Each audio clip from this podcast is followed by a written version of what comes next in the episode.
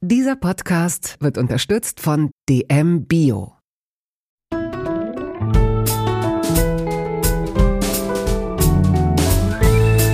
Kaugummi-Eis und Köfte, Feldsalat und Ravioli aus der Dose. Der Volksmund sagt, du bist, was du isst.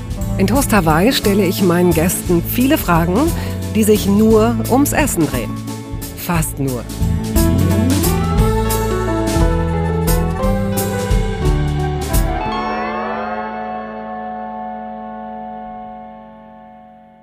Es lief alles recht gut im Leben meines heutigen Gastes. Der 1973 in der Pfalz zur Welt gekommene Bas Kast studierte Psychologie und Biologie, wurde Wissenschaftsjournalist und Bestsellerautor mit Titeln wie Die Liebe und wie sich Leidenschaft erklärt. Er kündigte seine Festanstellung und wurde Vater dreier Kinder.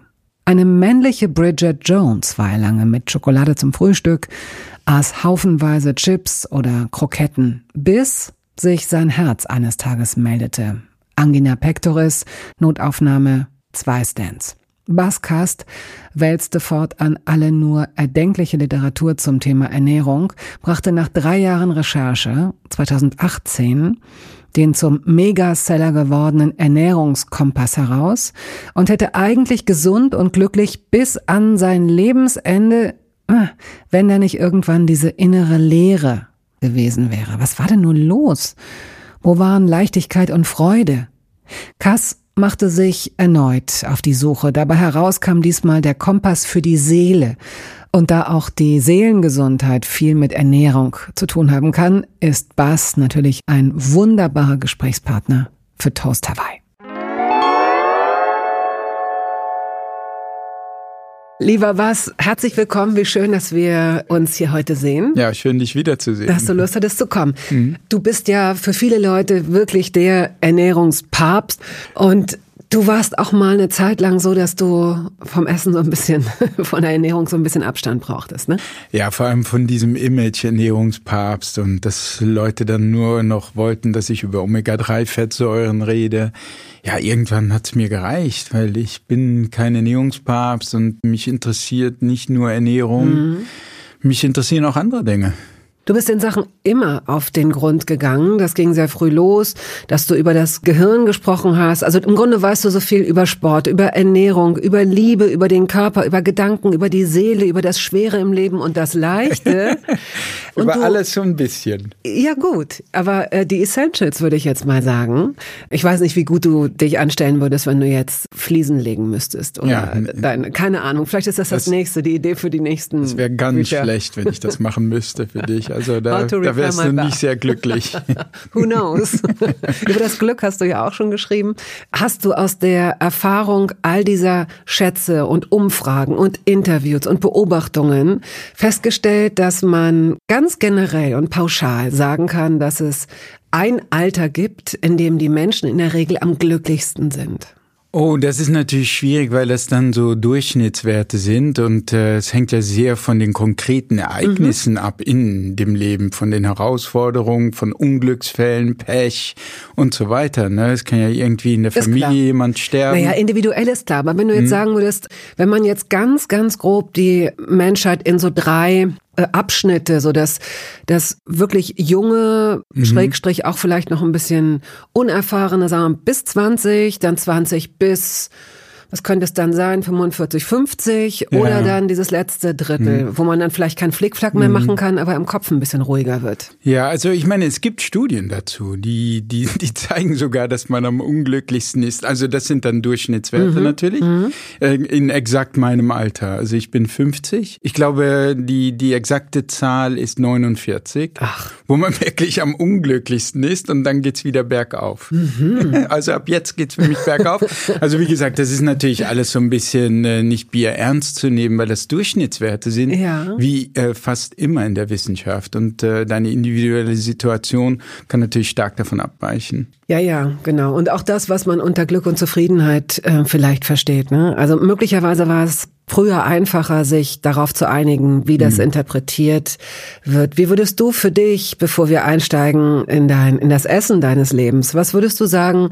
Essen hat ja auch viel mit Glück und Zufriedenheit zu tun. Einmal in dieser, in diesem Wohlfühlbereich, Fett, Zucker, ähm, lecker, heute Schokolade, Chips, ne, ne, ne, ne. Mhm. Aber ja auch, was die Seele angeht und wenn du deinen Körper richtig ernährst, dass dann auch deine Psyche möglicherweise dir mehr Glückshormone zur Verfügung stellt. Da hast du ja auch, da gehst du ja auch drauf ein in deinem Buch. Ja, und was war jetzt genau die ja, Frage? Was war die Frage? Wie würdest du Glück für dich definieren? Ja, ich denke, es gibt, wenn man das so grob einteilt, denke ich schon so zwei Glückskomponenten. Eine Glückskomponente ist die vom täglichen Glück. Also wenn ich dich jetzt fragen würde, Bettina, wie fühlst du dich jetzt auf einer Skala von 0 bis 10? Und 10 ist das Maximum von Euphorie und 0 ist äh, die tiefste Traurigkeit, die du kennst. Also wirklich von, vom Moment zu Moment. Mhm. Das ist eine Glückskomponente. Und ich denke, eine ganz andere Glückskomponente, und man sieht das auch, wenn man Leute wirklich systematisch befragt, ist, guck doch aber jetzt mal nicht auf, nur auf das Jetzt, sondern betrachte man dein Leben im Rückblick. Wie zufrieden bist du mit deinem Leben? Und jetzt kommen so Sachen rein wie Lebens, also wie, wie, wie äh, Dinge, die ich erreicht habe, Dinge, wo ich vielleicht äh, zwischen Anführungsstrichen versagt habe, Wünsche, die nicht erfüllt wurden und so weiter. Mhm. Das sind diese zwei Komponenten, die, die glaube ich wesentlich sind. Und man könnte das eine ein flüchtiges Glück nennen und das andere mir so eine tiefere Lebenszufriedenheit. Ja, schön, dass du ja. dieses Wort auch benutzt. Ich ja? liebe das, weil es kommt oft zu kurz. Zufriedenheit hm. ist für viele so eine drei Minus und das ist so schade, weil ich glaube, hm. Zufriedenheit ist das, was Ich glaube sogar, dass diese für mich diese letzte Komponente, diese Zufriedenheit mhm. wichtiger ist, weil sie mehr so mit der Frage zu tun hat, hat mein Leben Bedeutung? Hat mein und, mhm. und oft ist es ja steht das im Widerspruch zum momentanen Glück. Also du kannst zum Beispiel, wenn ich ein Buch verfolge, ein Buchprojekt, das über Jahre hinweg geht oder, oder, oder irgendwie zum Beispiel, ich möchte körperlich fitter werden, dann kann das ja, und zum Beispiel, wenn es um Ernährung geht oder um Bewegung geht, im Augenblick selber eher unangenehm sein, wenn ich hier auf ein Radieschen knabbern muss. Oder wenn ich jetzt rausgehen muss zum Joggen oder irgendein Exercise-Programm folgen muss oder so. Ist ja erstmal unangenehm. Aber so auf längere Sicht gedacht, gibt meinem Leben das eine positive Richtung, mhm. ja. Mhm. Und deshalb kann also diese größere Lebenszufriedenheit auch auf Kosten gehen des momentanen Glücks. Mhm. Gibt es deiner Meinung nach, deiner Erfahrung nach Lebensmittel, die uns alle glücklich machen.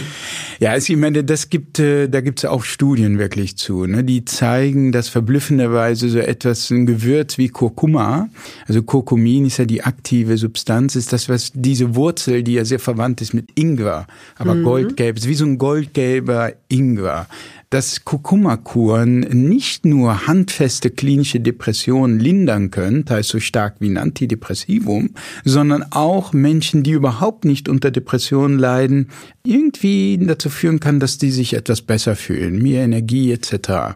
Und das sieht man bei Kurkuma, das sieht man bei Safran, da hat man es wirklich getestet. Insgesamt, wenn wir mehr so über Ernährungsweisen sprechen, nicht einzelne Substanzen, äh, sieht man es zum Beispiel bei der Mittelmeerkost, also mhm. der, so einer mediterranen Diät. Nun geht bei diesen wissenschaftlichen Untersuchungen, es gibt für jede Untersuchung ja leider auch mindestens eine, die die Ergebnisse dann möglicherweise widerlegt oder so. Oder bei Kurkuma und Safran mhm. oder nehmen wir Kurkuma als Beispiel, heißt es ja auch oft, ist wissenschaftlich nicht belegt. Ne? Also ich weiß nicht, wie viele Studien gemacht werden müssen, bis sich so eine Aussage mal ändert. Wie kommt es denn, dass, wenn man jetzt ein bisschen recherchieren würde im Internet, ich würde vielleicht zwei, drei Erfahrungsberichte finden und möglicherweise auch Artikel darüber, aber immer auch den Hinweis darauf, dass es wissenschaftlich nicht belegt ist. Wie kommt das? Ja, also ich meine, man kann immer eine Studie zitieren für ein bestimmtes Gewürz, wo ein bestimmter Effekt rausgekommen ist, weil es so irre viele Studien gibt. Vielleicht ist das tierexperimentell, nie am Menschen zum Beispiel. Mhm. Und dann kann man es auch immer widerlegen, weil es am Menschen diesen Effekt nicht zeigt. Also bei mir, ich lege schon recht strenge Kriterien an. Also in diesem Fall bei Kurkuma, bei Safran, bei Omega-3-Fettsäuren gibt es immer mehrere Studien, die erstens einmal den Effekt zeigen, zum Beispiel in einer spezifischen Population bei Menschen mit einer klinischen Depression. Das ist schon mal eine Gruppe, wo sich eine Linderung gezeigt hat. Das finde ich schon mal ähm, bemerkenswert. Ja. Aber das ist noch nicht wirklich jetzt äh, so ein Beweis, dass ich sage, okay, das muss unbedingt in mein Buch rein. Dann aber gibt es Studien, die zeigen, ah, auch bei Menschen, die keine Depression haben, hebt es das Wohlbefinden. Das ist schon mal, ah, jetzt schon mal ein bisschen eine Spur besser.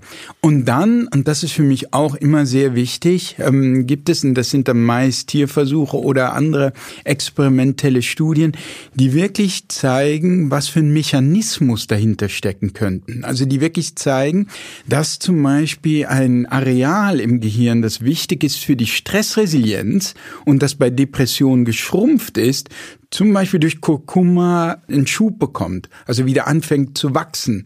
Und tatsächlich sieht man das in Experimenten. Das heißt, wir haben einen sehr plausiblen Wirkmechanismus mhm. auch, wie so eine Depression gelindert werden könnte oder wie die Stimmung im Kopf wirklich gesteigert werden könnte. Und dann, wenn man diese Puzzlesteine so zusammensetzt, dann ist das immer noch nicht sicher, würde ich sagen, aber es ergibt sich schon ein, ein halbwegs plausibles Bild dann. Und auch da kommt es ja wieder auf den einzelnen Metabolismus an, ja, sicherlich. Ne? Wie ist der Mensch? Wie reagiert er auf bestimmte Substanzen mhm. stark oder gar nicht? Mhm. Und alles in between. Und wann immer das Wort Depression heute fällt oder, oder klinische Depression, äh, das tust du auch in Interviews. Also schon auch noch ähm, dem vorangestellt, wer unter Depressionen leidet, sollte nicht versuchen, die erstmal auf eigene Faust mit Gewürzen oder sonstigen Tipps ähm, zu kurieren, sondern sich erstmal wirklich in ärztliche Hilfe, sich ärztliche Hilfe zu suchen, um dann zu gucken, welche ja. Therapien man machen kann. Ne? Richtig, also, ja, ja. Mein Buch handelt ja auch jetzt nicht von Depressionen. Also ich richte den Text nicht an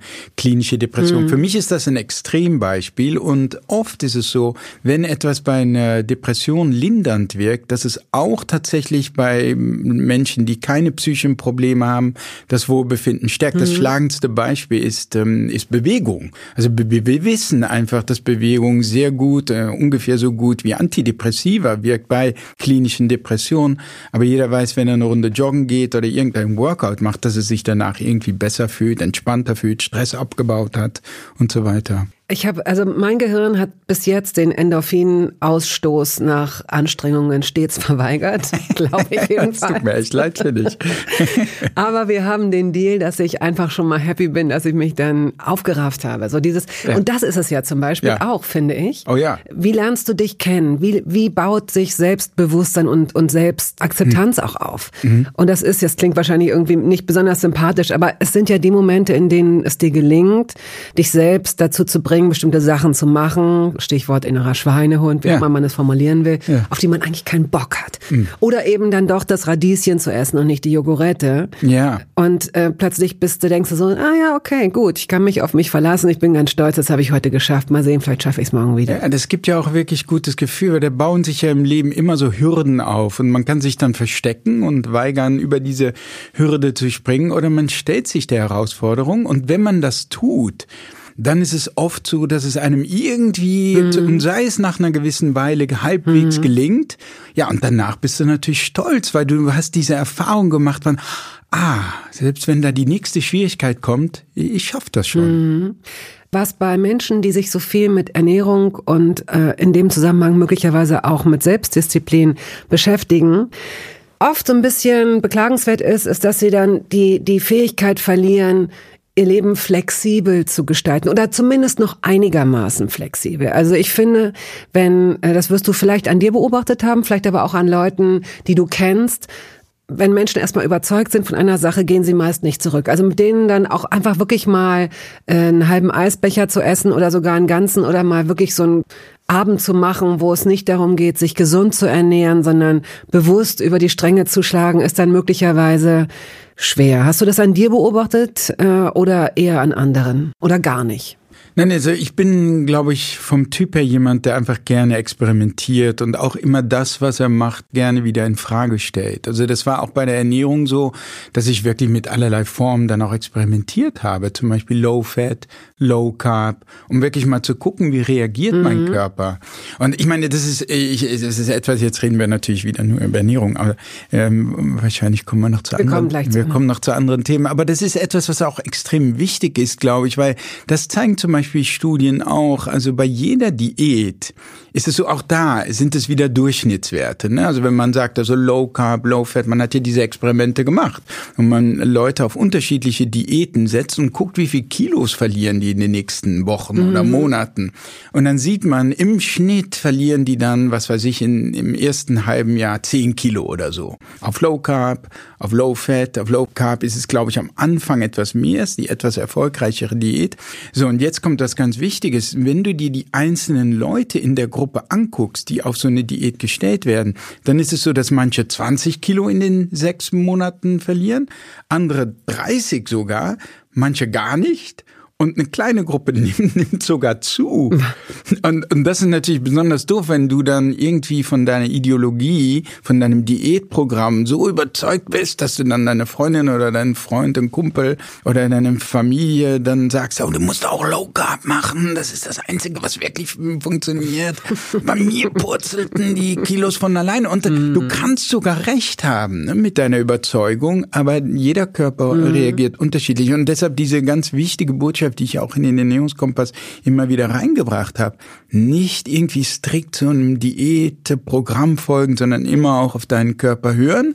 Und wenn es sein muss, experimentieren. Und etwas Ähnliches gilt im Grunde auch für das neue Buch jetzt mit diesen ganzen Tools oder Strategien, wie man so der Seele was Gutes tun kann. Auch da lieber mal experimentieren, mhm. nicht irgendwie nur weil Baskast sagt, dies und das muss man machen, sondern das Schöne ist, viele dieser Sachen kannst du ja auch selber ausprobieren. Und was du aber, ähm, was du sagst, und die Erfahrung habe ich auch gemacht, nicht nur in puncto Ernährung oder, oder so, sondern ich glaube, das bezieht sich auf alles, was man im Leben mal verändern möchte, ob es nun in Richtung Optimierung geht oder einfach ist ja auch manchmal spannend, seine eigenen Rituale zu brechen und sich möglicherweise neue Dinge anzugewöhnen eine Zeit lang durchhalten. Also zwei bis drei Wochen mhm. sollte man diese Dinge, was auch immer es ist, durchhalten, um zu sehen, ob es einen Effekt hat auf den Körper, auf die Seele, auf das eigene Verhalten, finde ich. Ja, man sollte dem eine Chance geben. Das geht für manche Sachen mehr als anderen. Bei einer Ernährungsumstellung braucht man eine gewisse Zeit. Mhm. Bei der Meditation zum Beispiel, viele sagen dann nach ein paar Tagen Meditation, ja, bewirkt ja nichts.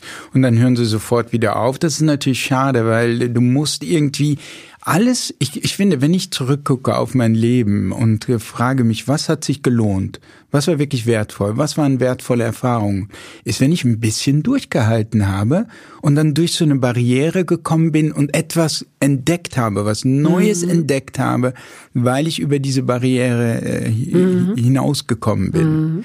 Ich habe dich belogen. Ja, okay, jetzt kommt's raus. Ja als du sagtest, ah, jetzt geht's dann wieder um Ernährung, wir kommen bestimmt noch zu was anderem, habe ich gesagt, ja. Aber das ist Quatsch, weil das ist ein, äh, ein Podcast, der sich um Essen dreht. Aber okay. vielleicht kriegen wir so ein bisschen die Kurve, dass du nur noch selten als Experte etwas dazu sagst, sondern wir ja. versuchen jetzt den privaten Bass besser kennenzulernen, der in der Pfalz zur Welt kam. Mhm. Du bist in Landau, glaube ich, geboren oder zumindest ja. aufgewachsen. Landau in der Pfalz, ja, genau. Mhm warm, Weinberge, viel Natur. Dein Urgroßvater war Winzer. Oder? Mhm. Ja, also mein Vater hat mal versucht, das zurückzuverfolgen. Und so ab dem Urgroßvater und soweit er das zurückverfolgen konnte, waren das Weinbauern, ja. ja, mhm. Eine Schwester hast du noch? Mhm, ja. Und wenn du dich an deine Kindheit erinnerst, an die Wohnung, an das Haus, wie auch immer ihr gelebt habt, an eure Küche, Habt ihr oft zusammen gegessen als Familie? Ja, immer. In der Küche? In, in der Küche nicht. Also ich glaube, die Küche war, also wenn ich mich jetzt, äh, ich kann gar nicht genau mich daran erinnern, wo die Küche in unserem Häuschen war. Wir hatten so ein Reihenhäuschen in den Niederlanden in meiner Jugend. Ich denke, die Küche war offen und da gab's aber so ein Wohnzimmer mhm. mit dran oder so. Und wir haben nicht direkt in der Küche gegessen, weil die, glaube ich, gar nicht so separat war. Niederlande, es heißt in Utrecht. Ähm, wann bist du, wie alt warst du, als ihr in die Niederlande gezogen seid? Ja, eigentlich bin ich nur hier in Deutschland in Landau geboren worden, Aha. weil meine Schwester ist etwas älter und meine Mutter kannte schon den Gynäkologen und eigentlich wohnten die schon in den Niederlanden, aber meine ah. Mutter wollte nur, weil sie den Gynäkologen schon kannte und sich da sicher fühlte, ja. bin ich dort zur Welt gekommen und dann waren wir aber auch schon in den Niederlanden. Okay, also hast du dann deine, deine Jugend in Utrecht verbracht, also bis auf den Auslandsaufenthalt, glaube ich. Du bist dann zwischendurch. Ja, warte, also wir haben in einem Vorort von Utrecht gewohnt, äh, wie gesagt, von Baby bis, ähm, bis ich 14 ähm, war. Und dann okay. sind wir erstmal mein Vater, der war so eine Art äh, Ausbilder, ein Deutschlehrer für angehende Lehrer in den Niederlanden und ist dann zum Goethe-Institut gewechselt in München. Mhm. Und als ich 14 war, sind wir dann nach München gezogen. Aha, ja. okay. Mhm. Das heißt, du hast auch die bayerische Kost dann aktiv miterlebt. Genau, und den ganzen Weißwürsten und so okay, weiter. Aber, ja, ja. aber am Anfang standen die Niederlande, die, was Nahrung, Essen angeht, nicht immer den besten Ruf haben. Nee. Aber den kannst du jetzt retten, indem zu Recht du dich nicht. Nein, die haben leider zu Recht nicht den besten Ruf. Also das, das tut mir jetzt leid. Also ich würde diese Küche gerne retten, aber die, die Holländer haben nicht eine eigene Spitzenküche, muss man sagen. Ja, Spitzenküche. Was sind denn so die Gerichte deiner Kindheit, an die du dich erinnerst? Also ich meine, meine Mutter, ähm, dankbarerweise, ich habe das damals gar nicht so würdigen und schätzen können. Ich merke das jetzt bei meinen Kindern auch. Aber meine Mutter hat tatsächlich sehr gerne gekocht und äh, auch sehr mediterran gekocht. Also viel so italienisch, mit Nudeln, mit mm. Gemüse und so weiter. Naja, Nudeln mögen Kinder immer. Ja. Gemüse ist so eine Sache. Hast du als Kind schon Gemüse gegessen? Nein, ich habe das eben gehasst. Also all das, was sie gekocht hat, fand ich immer also weitgehend schrecklich. Und das war, weil es so gesund war. Also ich merke das jetzt an meinem ältesten Sohn besonders, der das auch alles überhaupt nicht würdigen kann und wir kochen die schönsten, die besten Sachen und er muss sich dann irgendwie selber noch was machen. Mhm. Ja, also oder er isst dann nur Nudeln mit einer Soße, mit einer Tomatensoße oder so.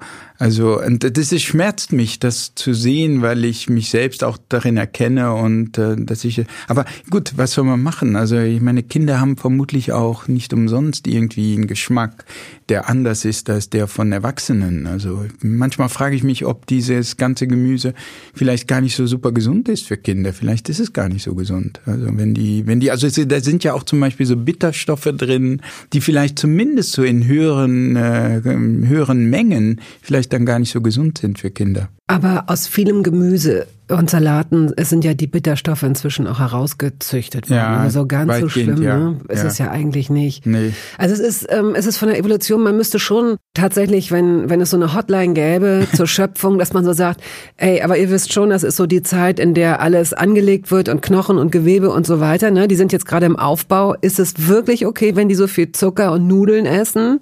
Wir sind erreichbar zwischen 13 und 13.30 Uhr. Bitte versuchen Sie es später nochmal. ja, in der Zeit essen die wenigsten Kinder und, und Jugendlichen Gemüse. Ich habe das so ein bisschen gelernt durch Käse. Mhm. Sachen, die mit Käse überbacken wurden, habe ich einfach dann gerne gegessen. Das okay. war so ein bisschen der Trick an der ganzen Sache. Ja, mir. also das, das, hat meine Mutter eben auch sehr oft gemacht, mit Käse überbacken und so weiter. Das mochte ich alles mhm. nicht. Du bist ja sowieso der männliche Bridget Jones, Schokolade zum Frühstück. Ist das richtig? Ja, das ist mittlerweile nicht mehr so. Ich habe so das Gefühl bekommen, dass äh, Schokolade in dem Maße mir nicht so gut tut. Also das war nicht wegen der Gesundheit. Sondern, das hast du früher gemacht, oder? Hin ja, ja, das stimmt schon. Ich habe hm. immer dunkle Schokolade, ja. muss man dazu ja. sagen. Dunkle Schokolade mit Kaffee. Aber jetzt mittlerweile bin ich übergegangen zu einer Handvoll Nüssen mit, mhm. mit Kaffee. Das klingt erstmal komisch und man muss sich auch dran gewöhnen. Aber ich habe mich dran gewöhnt, weil irgendwie habe ich die Schokolade nicht mehr so gut vertragen. Ich weiß nicht, was, was da los war. Irgendwie so eine Unverträglichkeit. Also das Essen deiner Kindheit ist kein typisches, das ist, es ist das, was Kinder gegessen haben. Halt hm. Nudeln hm. und, und Gemüse wurde euch vorgesetzt. Hm. Gab es denn ein Lieblingsessen? Ja, also was äh, ich immer gegessen habe, also meine Mutter, die haben, mein Vater haben immer gescherzt, das kommt dir bald dann auch aus den Ohren raus und so weiter, als Ohrenschmalz wieder. Und das war nämlich Erdnussbutter. Und das ist auch sehr beliebt in Holland. Das ist wirklich etwas, also Pin, man sagt Pindakas. Pinda ist eine Erdnuss. Also wenn es einen guten Teil der Küche gibt, dann kommt er in den Niederlanden aus dem Ausland. Und eine Kolonie der Niederlanden war ja Indonesien. Mhm. Und die, die Holländer lieben also indonesisches Essen. Und da ist natürlich Erdnussbutter auch sehr prominent. Also da isst man es ja äh, zum Fleisch, zu den Nudeln, zum Gemüsegerichten und allem, ne? als Soße in diesem Fall. Und ich glaube, über diesen Weg ist auch die Erdnussbutter aufs Brot dann sehr beliebt geworden in den Niederlanden. Und das mag ich bis heute. Ich bestelle bis heute aus so einem Holland-Shop ähm, äh, wirklich Pindakas. Ja? Und meine Kinder sagen auch Pindakas und so, weil das steht doch drauf, es ist wirklich holländisch. Und das esse ich bis heute und ist auch relativ gesund eigentlich. Wollte ich gerade fragen. Es gibt ja ähm, Nüsse, die sicherlich noch mal gesünder sind. Aus, äh, siehst du, jetzt musst du wieder so ein bisschen als der Experte hm. ran. Also ich weiß, dass äh, Macadamianüsse und Walnüsse auf jeden Fall verhältnismäßig gesund sind.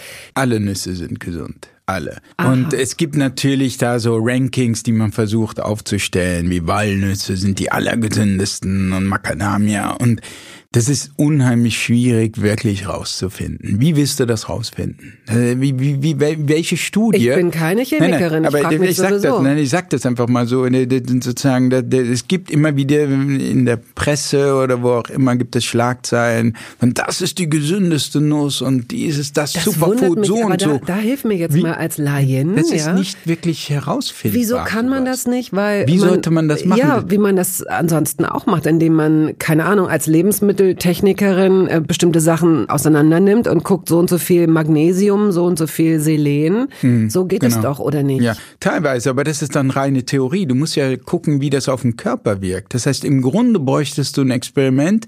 200 Menschen nehmen für ein paar Jahre immer nur Erdnüsse zu ihrer zusätzlichen Diät. Die anderen haben eine ähnliche Diät und nehmen stattdessen Macadamia oder Walnüsse. Ja.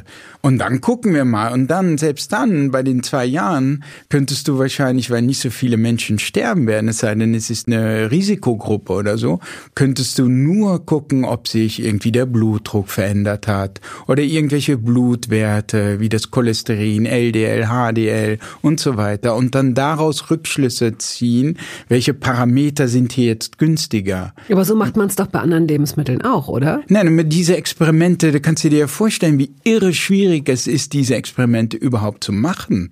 Mal ganz abgesehen davon, dass es schwierig ist, irgendwie da noch eine Placebo-Kontrolle oder sowas reinzubauen. Also mhm. kann der Effekt daran liegen, dass die Leute Macadamia bekommen und denken, dass Macadamia, weil sich das rumgesprochen hat, besonders gesund ja, ja. ist. Und wie willst du das kontrollieren? Und das heißt, und dieses müsste man letztlich für jedes Lebensmittel machen, äh, diese Art von Test. Das heißt, auch das die ganze Ernährungsforschung ist so, sind so Puzzlesteine, die man so versucht mühsam zusammenzustellen. Und es ist unheimlich schwierig für einzelne Lebensmittel wirklich so ein Ranking herzustellen und zu sagen, das ist eindeutig die gesündere Nuss. Was man generell sagen kann, ist, dass äh, viele Daten darauf hindeuten, dass tatsächlich Nüsse insgesamt mhm. sehr gesund sind. Das gilt auch für Erdnüsse, die eigentlich gar keine, im technischen Sinne ist das keine Nuss. Aber es ist trotzdem sehr gesund. Die Hülsenfrüchte sind ja selbst auch sehr gesund. Also ja. Sojabohnen, ja. Kichererbsen, Bohnen, und so weiter. Und also das ist so, äh, das ist, was man sagen kann. Nüsse jeglicher Art und Nüsse, was auch erstaunlich ist, machen, weil sie natürlich als Kalorienbomben gelten und sie haben eine Menge Kalorien. Erstaunlicherweise, und da gibt's wirklich Experimente, wo man Leuten wirklich in, in es gibt 20, mindestens 20 Experimente, wo man den Menschen wirklich Nüsse zusätzlich zu ihrer normalen äh, Ernährungsweise gegeben hat, einfach mal um zu gucken, nehmen die jetzt zu mhm. oder nicht. Mhm. Und das scheint nicht im mhm. Großen und Ganzen nicht der Fall zu sein. Wahrscheinlich, weil die irgendwie gut sättigen und äh, in, aber es gibt da so verschiedene Spekulationen eben, äh, warum sollte es mhm. so sein, dass eine Nuss nicht so fett macht, wie sie vom Fettgehalt her eigentlich machen müsste. Werbung. Es gab eine Phase in meinem Leben, in der ich alles richtig machen wollte in Bezug auf meinen Körper. Genügend Flüssigkeit, Bewegung, die richtige Ernährung. Hey, ich werde ein ganz neuer Mensch und kürze das an dieser Stelle mal ab. Aus mir wurde kein ganz neuer Mensch. Solche Pläne sind löblich, aber in der Regel zum Scheitern verurteilt. Wir wollen zu schnell zu viel und übersehen, wer wir sind und wer wir jahrzehntelang waren. Nichts gegen Veränderungen, nichts gegen gesündere Angewohnheiten oder Ernährungsumstellungen. Aber ich finde, sie müssen zu unserem Leben passen und es muss irgendwie Klick machen im Kopf. Rückblickend kann ich sagen, dass mir die Dinge, die sich bei mir dauerhaft in Bezug auf meinen Körper oder Ernährung veränderten, immer auch einleuchteten, weil ich eine Veränderung in meinem Körper oder in meiner Kondition oder in meiner Konzentration spürte. Vor ungefähr zwei Jahren riet mir eine sehr gute Freundin, die Ärztin ist, dazu, ein paar kleine Check-ups durchzuführen und bat mich eindringlich darum, täglich Omega-3-Fettsäuren zu mir zu nehmen. Wenn du sonst auf alles verzichtest, Bettina, darauf bitte keinesfalls, sagte sie mir und empfahl mir gleich noch die Marke dazu, Norsan. Da hätte sie die Inhaltsstoffe gecheckt, die nähme sie nämlich selbst auch. Nun ist es ja nicht so, dass ich das nicht selbst schon hundertmal gelesen hätte. Allein schon um Entzündungen abklingen zu lassen, ist unser Körper auf ungesättigte Fettsäuren angewiesen, kann sie aber nicht selbst produzieren. Wir müssten täglich 250 Gramm Makrele oder Sardellen oder Lachs essen. Bekommt niemand von uns hin, oder? Ich begann dann damit, verschiedene Produkte zu vergleichen. Rezensionen, Qualitätsnachweise, Erfahrungsberichte und landete, das hätte ich mir also sparen können, wieder bei Norsan. Daher fällt es mir wahrscheinlich auch so leicht, diese Produkte hier zu bewerben. Es gibt die hochdosierten Omega-3-Produkte im Sortiment als Kapseln oder Öle aus Fischöl oder Algenöl. Letzteres dient als vegane Variante. Und für Kinder gibt es beispielsweise vegane Kaugelee-Drops. Mein Favorit ist das Fischöl, weil ein Esslöffel pro Tag ausreicht und ich damit zudem noch Vitamin D3 aufnehme. Gesundheitsversprechungen kann und darf ich hier nicht machen, das ist klar. Aber ganz subjektiv als Bettina kann ich sagen, dass ich mich deutlich fitter und konzentrierter fühle seit anderthalb Jahren. Also seit ich das Öl täglich nehme. Und ich werde dabei bleiben, Podcast-Werbung hin oder her. Und meine Arztfreundin ist auch happy. Sie ist eine von über 5000 Ärztinnen und Ärzten, die die Produkte von Norsan empfehlen. Ich habe auch gerade nochmal nachgeschaut. Norsan ist die meistverkaufte Omega-3-Marke in deutschen Apotheken. So, und weil das der Deal auf Gegenseitigkeit ist, machen wir es hier endlich auch mal so, wie Sie das vielleicht schon aus anderen Podcasts kennen. Es gibt einen Code mit einer Ermäßigung von 15 Prozent auf Ihre erste Bestellung. Dieser Code ist gültig bis zum Ende des Jahres und lautet Toast 15, kleingeschrieben und ohne Leerzeichen. Toast 15. Sie finden die Infos dazu auch in den Show Notes. Du hast gerade, ähm, als ich dich gefragt habe, habt ihr auch zusammen gegessen? Einmal am Tag hast du gesagt, immer. Wir haben eigentlich Abends, immer zusammen. Immer, immer, immer. Was ist denn das typische? Und das Frühstück, beim Frühstück sicher auch. Ich kann mich jetzt nicht so lebhaft mhm. an die Situation mehr erinnern. Aber wir haben bestimmt, was war echt, ne, ich meine, damals gab es ja auch noch nicht Handy und all diesen ganzen Elektronik-Schnickschnack und so. Und das war einfach ganz normal, dass man zusammen gefrühstückt und zusammen zu Abend gegessen hat. Gab es bestimmte Regeln? Was gemacht werden durfte, was nicht. Habt ihr alle, niemand darf vorher aufstehen, bevor alle fertig sind? Oder hast ja, du den, schon, hast du den Tisch ja. decken müssen? Oder hat das deine Schwester eher gemacht? Oder deine Mutter oh, das übernommen? Weißt du nicht Ich kann mehr? mich gar nicht so mhm. gut daran erinnern. Also ich meine, ich denke schon, dass wir ein bisschen dazu angeregt wurden, mitzumachen. Ah ja, jetzt langsam kommt es.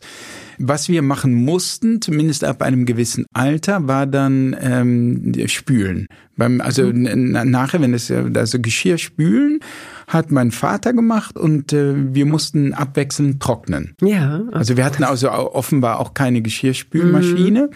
Und ich musste also abwechselnd mit meiner Schwester das Geschirr trocknen. Daran erinnere ich mich noch. Hattest du so Großeltern, bei denen vieles erlaubt war, die gebacken haben, mhm. bei denen du, ja, ja? Ja, und das war natürlich auch, weshalb ich, das trägt, denke ich, dazu bei, dass mein Urteil vielleicht jetzt über die niederländische Küche etwas allzu streng und negativ war. Nämlich meine große Mutter, die Mutter meines Vaters. Mein Vater ist ja der Deutsche in der Familie, meine Mutter ist die Holländerin. Und meine Mutter, meine holländische Mutter hat immer gesagt, sie hat kochen gelernt von ihrer Schwiegermutter, von oh. der Mutter meines mm. Vaters mm. in Deutschland. Mm Und das war eine große Köchin. Also eine, jetzt äh, keine Spitzenköchin oder so, aber so im Privaten halt, ja, wie es oft eben bei Frauen ist. Die kochen halt privat und die Männer, mittlerweile ändert es sich ein bisschen, die Männer sind die Spitzenköchin in der Öffentlichkeit. Ja, ne? ja. Nee, aber sie war im Privaten und äh, die hat gebacken und, und auch das Backen ist, äh, auch da ist Deutschland im Vorteil. Also Deutschland macht viel bessere Brote zum Beispiel als Holland. In Holland ist das Brot wie so Watte, weißt du, wo du reinbeißt. Wirklich weich und weiß und da ist nichts drin. Und deutsches Brot ist echt köstlich. Und auch das Gebäck. In Holland machen die überall in jedes Gebäck Zucker rein. Also auch in Sahne. Du machst also Schlagsahne und das ist im Gebäck. Und in die Sahne kommt noch mal eine Portion, eine ordentliche Portion Zucker. Mhm. Die Deutschen nicht. Das war ein frappierender Unterschied. Also das, als Kind ist natürlich diese holländische Sahne viel besser. Aber irgendwann als Erwachsener findest du das Deutsche viel, viel angenehmer. Und jedenfalls, meine Mutter hat also in, dann in Deutschland kochen gelernt. Also es waren dann so eben pfälzische Sachen. Also Kartoffelsuppe mit Dampfnudeln und Marmorkuchen und Linsertorte und all diese Dinge, die ich teilweise auch äh, übernommen habe ja. und ähm, oder weniger schlechte oder gut konnte dann später auch. Hast du spät kochen gelernt ja. oder ja? Hm. Ich habe mich einfach überhaupt nicht für Kochen und für Nahrung interessiert und entsprechend schlecht habe ich mich ernährt und das ist auch etwas, was ich jetzt so bei meinem hm, ältesten Sohn zum Beispiel beobachte. Wie alt ist der, um das noch der einordnen zu können? Der ist neun. Also meine Kinder sind neun, fünf und drei und da sieht man auch so verschiedene, ist auch interessant zu sehen, wie sich deren Ernährung entwickelt. Also so ein kleines Kind, das noch alles ausprobiert da gibt's auch so wunderbare Theorien. Ein ganz kleines Kind, das die ganze Zeit noch so, also ich stell dir Jäger-Sammler-Gruppen vor, wo wir uns entwickelt haben, ne, in der Naturgeschichte. Ja? Das ist ja immer noch bei der Mutter, das wagt sich ja noch nicht hinaus.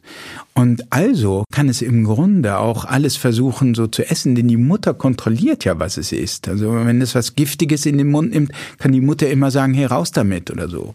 Und das heißt, kleine Kinder, das ist zumindest die Theorien und das ist auf jeden Fall die Beobachtung, die ich mache, versuchen noch viel, viel mehr, als wenn sie älter werden. Also Lachs und was weiß ich, was mein Jüngster alles probiert und isst. Und dann werden die etwas älter, also mein Mittlerer, der ist fünf. Und dann ist es ja so in der Naturgeschichte so ein Zeitpunkt, wo die das Camp dann so schon verlassen. Wo die schon so ein bisschen so in den Urwald so ein bisschen sich reintrauen und was weiß ich, was da alles wächst oder rumliegt. Und da müssen sie eigentlich, oder ist es eigentlich ein Überlebensvorteil, wenn du nicht mehr auf einmal alles in deinen Mund mhm. steckst mhm. ne, und mhm. magst. Mhm. Und das merkt man also auf jeden Fall, ob, ob, egal ob diese Theorie stimmt oder nicht, aber es stimmt. Und bei all meinen Jungs war das so bisher, dass das dann unheimlich stark nachlässt. Ne? Man denkt, oh, am Anfang denkt man, oh, der probiert ja alles aus, wie schön. Und plötzlich ist es nur noch Spaghetti mit, äh, mit Tomatensauce. Habt ihr eine große offene Küche jetzt? Wir haben, nee, wir haben auch eine geschlossene Küche, die mit einer Tür dann zum Wohnzimmer verbunden ist. Also die ist eigentlich so ein bisschen getrennt. Was ist dir wichtig gewesen an dieser Küche? Oh, die Küche ist mir extrem wichtig. Äh, das ist das Einzige, wir wohnen jetzt seit äh, anderthalb Jahren in Zehlendorf. Wir sind ja gar nicht so lange in Berlin und haben dort ein Haus gekauft.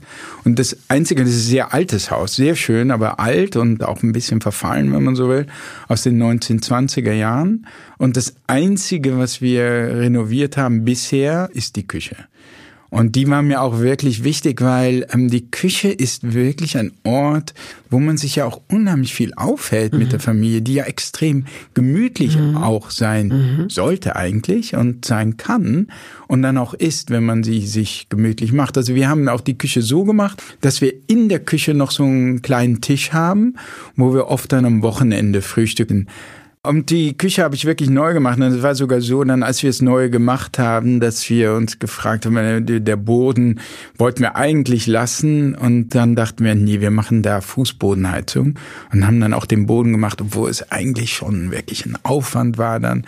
Und jetzt genießen wir es natürlich im Winter, ja, wenn da der Boden warm ist. Wir sitzen wirklich da, die Kinder holen Spielzeug rein, die spielen dort am, auf dem hm. Boden, wir sitzen auf dem Boden und das sind wirklich wunderschöne Platten, die wir dann auch neu gelegt haben. Das ist einfach eine wunderschöne Küche und das einzig Moderne im ganzen Haus. Also nicht, dass das nicht Moderne nicht schön wäre, aber das ist, wie gesagt, das ist das Einzige, wo wir was äh, gemacht haben an dem Haus.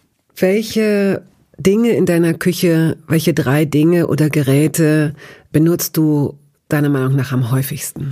Am, mit Abstand am häufigsten die Kaffeemaschine. Ja, wirklich? Ja, ja, ja, ich bin ein echter Kaffee-Junkie. Also ich, ich trinke so viel Kaffee, bis ich merke sozusagen, ich bin jetzt an der Grenze, wo ich anfange zu zittern sozusagen. Also nicht ganz da drüber. Ich weiß genau, wo diese Grenze liegt und ich höre da auch auf meinen Körper, aber ich gehe schon bis hart an diese Grenze ran. Das würdest du ja niemals machen, glaube ich, nach deiner Vorgeschichte und nach dem, äh, was du weißt, wenn es ungesund wäre. Nee. Also, ergo, es ist nicht ungesund. Nee, ich, Für also, dich. Nee, wahrscheinlich nicht. Also auch da ist es wahrscheinlich gibt es Unterschiede individuelle, aber man kann also von den Daten her sagen, so im Schnitt, gerade so bei Filterkaffee, glaube so drei bis fünf Tassen am Tag sind sind äh, sicherlich ähm, äh, für die meisten äh, so, dass sie das Sterblichkeitsrisiko senken, also günstig. Und das mag sein, wenn man jetzt anfängt noch mehr zu trinken, dass es nicht mehr ganz so günstig ist. Und es es gibt mag eine kleine Gruppe geben von Menschen, für die das nicht geht. Also ich habe dadurch überhaupt keine Herzprobleme, die hatte ich vorher, aber die habe ich jetzt nicht mehr. Und der Kaffee scheint da bei mir jetzt keine große Rolle zu spielen. Denn Filterkaffee ist ja, ich habe immer früher gedacht, der ist sanfter, der ist milder. Das Gegenteil ist der Fall. Der ist ja eigentlich sehr, sehr stark, weil das Wasser sehr lange braucht, um durch das ganze Pulver zu kommen. Das ist ein ziemlich starker Kaffee. Filterkaffee gemeinhin. Ja, aber ähm, der Filterkaffee äh, unterscheidet sich schon äh, auch deshalb äh, von dem Espresso mhm. jetzt zum Beispiel, wo du ja Metallfilter hast. Und ein Metallfilter ist gröber. Das heißt, was eine wichtige Rolle spielt, ist, dass sozusagen dieser, dieser Papierfilter beim Kaffee sehr fein ist und gewisse Substanzen hier von dem Filter zurückgehalten werden. Aha. Und die gehen aber durch den gröberen Filter von der Espresso-Maschine oder zum Beispiel beim French Press geht ja alles durch, weil das ein sehr, sehr Ja, grober ja. Filter ist. Und äh, es gibt auch Fett, äh, sind nicht wirklich ein Fett, aber es sind so fettähnlich, ölige Substanzen, im ölig in, zwischen Anführungsstrichen, die dazu führen, dass, dass ihr äh, böse oder schlechte Cholesterin hochgetrieben wird. Und diese Substanzen, die gehen eher durch die Espresso, durch so einen Metallfilter und bleiben aber vermehrt in dem Papierfilter hängen. Also das heißt, das Kaffeefilter sozusagen, was diese, wenn du eine gewisse Herzprobleme hast, also wenn du zum Beispiel zu viel LDL-Cholesterin hast, dann ist Kaffeefilter eher günstig, weil diese Substanzen, die das LDL hochtreiben, äh, darin vermehrt hängen bleiben. Wie deshalb spannend. fühle ich mich ja, ich fühle mich also mit Filterkaffee relativ sicher.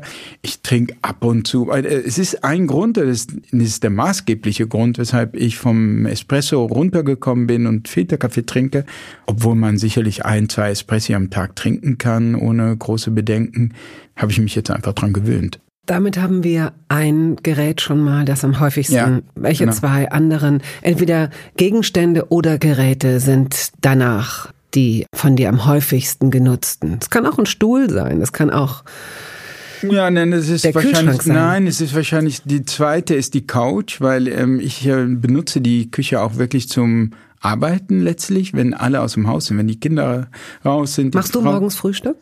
Nee, nein, nein, also ich, ich, wie gesagt, ich äh, frühstücke Kaffee mit einer Handvoll Nüssen. Nein, für die Kinder, für deine machst du machst du das Frühstück morgens? Nee, das Frühstück, also ich bin, meist bin ich der Erste, der unten ist und dann decke ich den Tisch.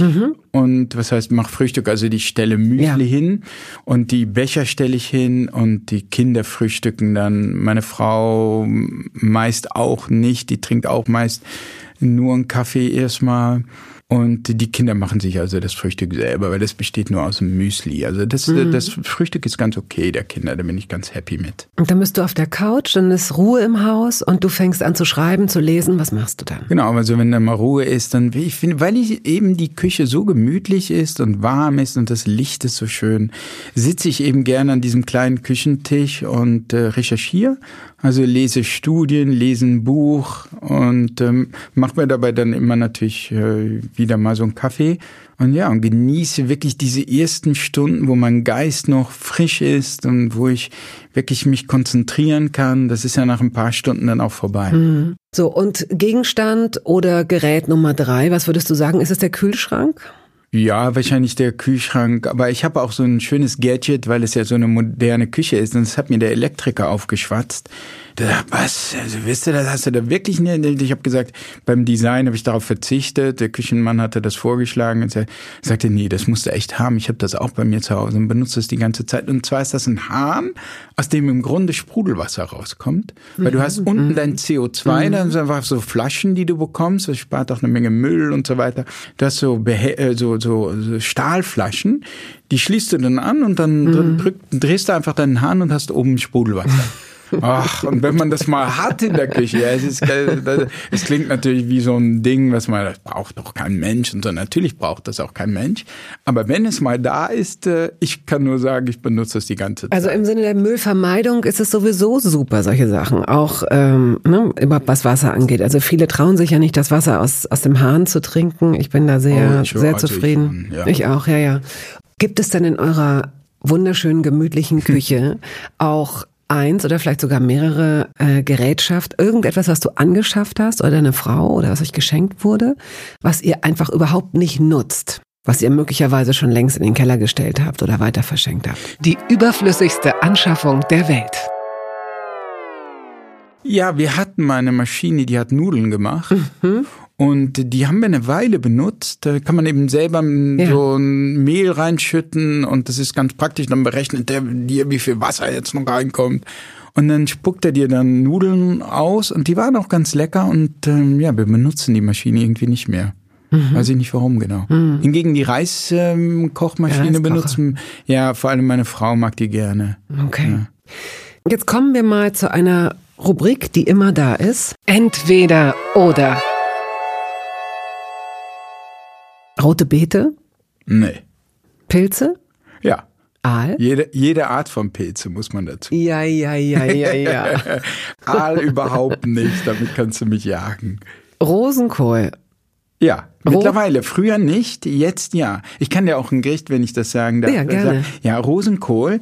Du, äh, du schneidest äh, den Rosenkohl einfach in die Hälfte und legst ihn dann so. In den Ofen, auf dem, auf ja, dem Blech. Ja, erstmal einfach auf eine Pfanne, so zehn Minuten ähm, braten mit äh, Knoblauch, den schneidest du auch in die Hälfte durch, ein bisschen Muskatnuss, Pfeffer, Salz und das erstmal so zehn Minuten so ein bisschen leicht braten. Ja? ja. Den Knoblauch natürlich nicht pressen oder so, einfach so ganz rein. Und dann machst du es noch so zehn Minuten in den Ofen. Ich weiß gar nicht, wie viel Grad jetzt, also 180 vielleicht mit Umluft.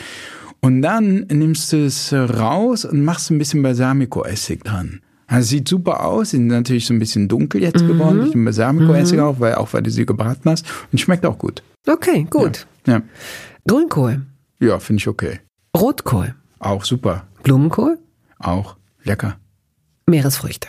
Gerne. Kapern? Nicht so. Koriander? Ja. Ingwer? Ja. Lakritz?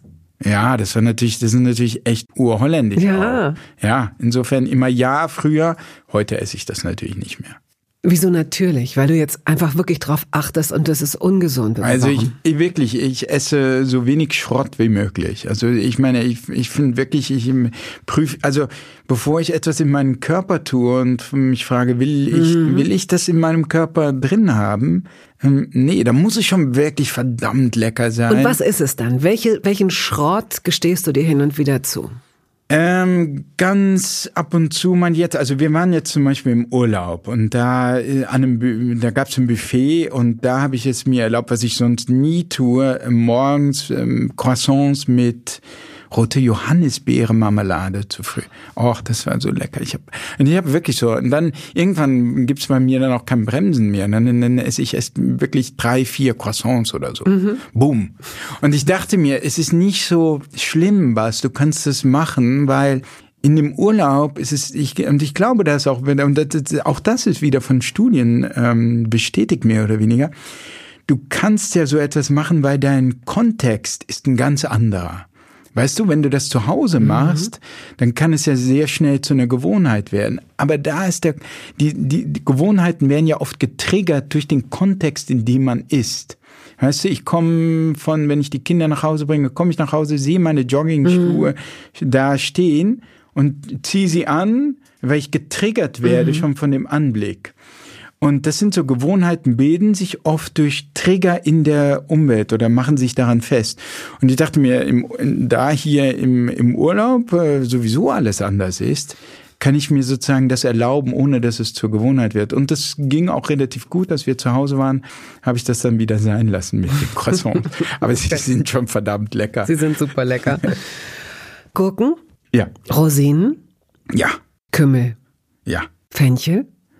Ja, pff, bin ich nicht, nicht so, Fan. bist du nicht so ein Freund. Gorgonzola. Nee. nee Austern. Nee. Bin ich auch nicht so ein Fan. Okay. Auflauf oder Eintopf? Eintopf. Sushi oder Fondue?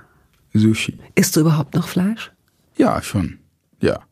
Gerne ah, auch. Ich meine, okay. das ist eines der wenigen Sachen, wo ich sage, da fällt mir der Verzicht schwer. Also es, der Verzicht auf Zucker fällt mir nicht so schwer persönlich. Mhm. Fleisch, ja, da muss ich wirklich darauf achten, dass ich bewusst nicht so viel esse, wie ich gerne würde.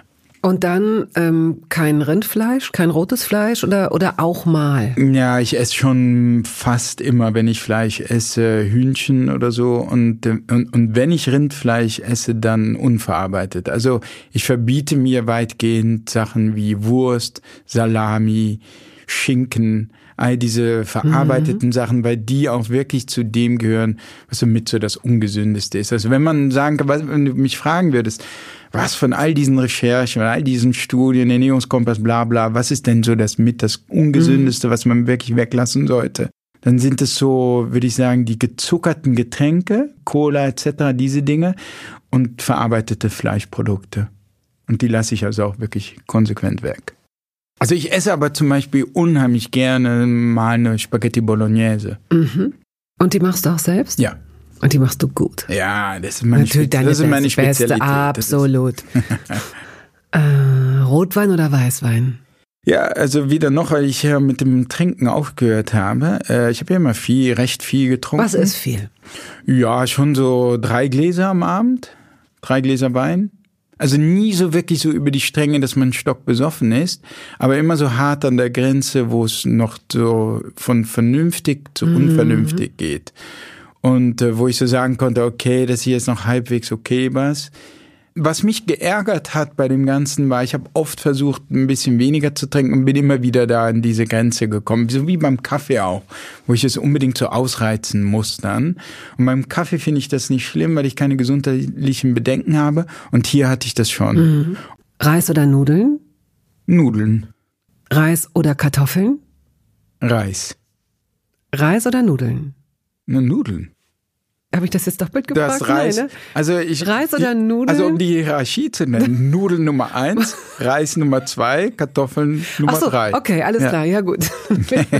normalerweise verfangen sich andere. Jetzt habe ich mich selbst verfangen. Das ist meiner, ja auch ein bisschen, ist auch ein bisschen gesundheitsgesteuert bei mir. Ne? Also de, de, man sieht generell, dass Reis eher so einen hohen glykämischen Index hat. Also wir haben über darüber über die Frage gesprochen, wie schnell wird der Zucker in dem Lebensmittel, äh, wie schnell landet der ins Blut. Und generell sieht man, dass das bei Reis ein bisschen schneller ist als mhm. bei Nudeln. Und bei Kartoffeln ist es besonders schnell. Insofern, das war genau die Hierarchie. Sozusagen vom Geschmack her mag ich hier eigentlich alle drei ganz gern. Mhm. Aber ich habe mir so ein bisschen, ich habe mir das so ein bisschen antrainiert, immer Nudeln zu bevorzugen, wenn die nicht da sind, Reis. Und wenn, wenn die nicht da sind, dann auch mal ein Kartoffel, aber äh, Kartoffel nicht so ganz so gern. Hotdog oder Döner? Döner. Falafel oder Burger? Ja gut, also vom Geschmack her Burger, aber von der Gesundheit her was ich eher wählen würde, Falafel. Ja. Aber das ist jetzt so ein bisschen Frage Verstand oder mhm. Bauch. Mhm. Bauch eher Burger. Ne? Früher habe ich immer ja auch super gern Burger gegessen. Wird das auch ab und zu nochmal machen, aber ich, ich esse tatsächlich häufiger Falafel. Wünschst du dir manchmal obwohl du weißt, es ist besser so, es ist gut so. Das Leben hat dir ja auch vor den Bug geschossen mit so einem Warnschuss. Aber wünschst du dir manchmal die totale Gedankenlosigkeit zurück? Dass du einfach irgendwo hingehst, was ist, es siehst, noch was ist, fertig. Mhm. Ja, schon. Also das äh, wieder so als Kind, so als Kind in die Welt gehen und äh, ja, das ist schon, natürlich ist das toll. Aber ich glaube, was wir hier jetzt ansprechen, ist wieder dieses jetzige Glück, das Glück im Hier und Jetzt. äh, gegenüber der langfristigen Geschichte, wo du glücklich oder zufrieden mit bist. Ich wäre nicht zufrieden, glaube ich, wenn ich mich vollkommen gehen lassen würde und nur dieses momentane Glück mit den Croissants und der Marmelade und den Burgern, wenn ich mich ganz darauf einlassen würde, im Moment selber wäre das fantastisch. Mhm. Aber ich würde mich im nächsten Moment ärgern, ich würde mich langfristig ärgern, ich wäre unzufrieden mit mir selber und ich glaube, ich würde mich da wirklich ins Unglück hineinfuttern. Und das will ich nicht. Dieses Gespräch ist jetzt beendet und wäre es ein Essen, würden wir es durch ein Dessert beenden. Also du hast jetzt die Möglichkeit, noch einen Espresso zu trinken oder einen Bohnenkaffee oder sogar mehrere oder vielleicht auch entkoffeinierten, dir eine Käseplatte, eine kleine zusammenzustellen oder vielleicht sogar ein Dessert, einen Schnaps oder wie gehst du aus so einem richtig guten Essen raus? Und zum Schluss das Dessert. Ja, ich versuche die Desserts tatsächlich zu meiden. Also ähm, im Japanischen gibt es so einen Spruch, Hari Hachibu, glaube ich, geht es. Ich kann kein Japanisch. Vielleicht ist es nicht ganz richtig. Und das läuft wieder darauf hinaus, hm, bevorzugst du das jetzige Glück oder das langfristige, die langfristige Lebenszufriedenheit? Mhm. Und zwar heißt es übersetzt, Hör dann mit dem Essen auf, wenn du zu 80 Prozent satt bist. Mhm. Und es bleibt immer so ein leichter Hunger übrig. Und das schaffe ich natürlich nicht immer. Aber das wäre sicherlich mein Ideal. Ich schaffe das nicht immer. Aber ich versuche dann schon irgendwann einfach aufzuhören und dann auch wirklich so diese Essenspause, die in, gerade in unserer Gesellschaft so ungewöhnlich geworden ist, weil wir ja fast rund um die Uhr snacken. Aber dieses rund um die Uhr snacken ist, glaube ich, etwas, das vollkommen unnatürlich ist, nicht gut für unseren Körper. Ich glaube, der Körper braucht, so wie das Gehirn mal eine Pause braucht, braucht auch der Körper mal eine Essenspause. Und ich versuche meinem Körper diese Pause zu geben. Und ich merke, wenn mir das gelingt, es gelingt mir auch nicht immer, mhm. aber wenn mir das gelingt, dann tut mir das gut. Okay, Du wirst mir dabei zusehen, wie ich ein Dessert esse. Ja, okay. Gut. Und dann verlassen wir das Restaurant. Sehr gut. Nein. Hab herzlichen Dank für all die Denkanstöße. Mm, da nicht für. Und deine Geschichten übers Essen. Vielen Dank. Ja, gerne.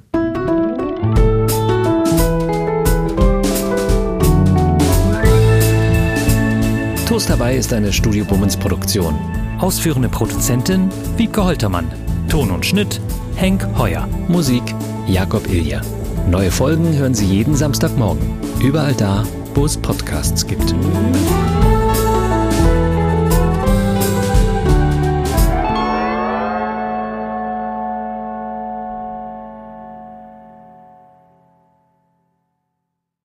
Dieser Podcast wurde präsentiert von DM Bio.